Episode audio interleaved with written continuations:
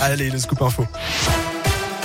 Et à la une, la réclusion criminelle à perpétuité contre Nordal Lelandais. C'est ce qu'a requis ce matin l'avocat général devant les assises de l'Isère à Grenoble. Il a réclamé également 22 ans de sûreté à l'encontre du meurtrier présumé de la petite Maëlys, jugé également pour des agressions sexuelles sur deux petites cousines. Je vous demande de le déclarer grand criminel, grand prédateur, coupable des faits. Voilà ce qu'a dit l'avocat général. Écoutez la réaction de maître Fabien Rajon, l'avocat de la mère de Maëlys. C'est tout simplement le maximum qui était encouru compte tenu de la qualification. Moi, j'ai noté euh, euh, le fait que Monsieur le procureur général euh, indiquait que Nordal Lelandais constituait un danger, un danger absolu. Il a pris en compte la dangerosité extrême de Nordal Lelandais. Hier, qu'est-ce que je vous ai dit? Je vous ai dit que la famille de Maëlys attendait de la lucidité quant au profil de Nordal Lelandais, quant à sa dangerosité et de la fermeté. Cette lucidité et cette fermeté ont été partagés par le représentant du ministère public et on en est satisfait. Voilà, l'audience a repris cet après-midi avec notamment la plaidoirie de la défense avant le verdict attendu ce vendredi. Dans la région également, les enquêteurs sont tout près de résoudre l'énigme de la tuerie de Chevaline en Haute-Savoie. C'est ce que dit aujourd'hui la procureure de la République d'Annecy dans une interview à la tribune de Genève. Le 5 septembre 2012, trois membres d'une même famille britannique et un cycliste savoyard avaient été retrouvés mortes de plusieurs balles dans la tête dans leur voiture sur une route de montagne près de Chevaline sur la hauteur du lac d'Annecy.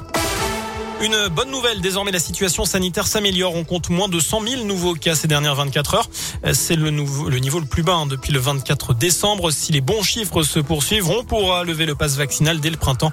Voilà ce que dit aujourd'hui le président du conseil scientifique, Jean-François Delfrécy. La France va retirer ses troupes du Mali, annonce d'Emmanuel Macron après 9 ans de lutte contre les groupes djihadistes au Sahel.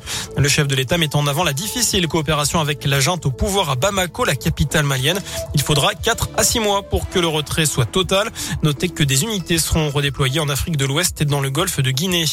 Les skieurs sont arrivés dans les stations. Ils abandonnent 450 tonnes de déchets euh, chaque année sur les pistes, d'après l'association Geste Propre qui lutte contre cette pollution.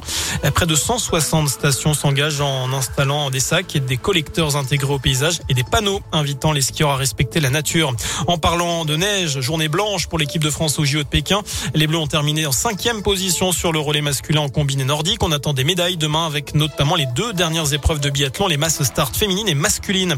Le All-Star, Perche, pardon, c'est samedi à la Maison des Sports de Clermont, mais l'événement organisé par le perchiste auvergnat Renaud Lavillenie et en partenariat avec Radio Scoop débute ce jeudi avec des ateliers pour 150 enfants inscrits dans des centres de loisirs à Clermont pour les vacances.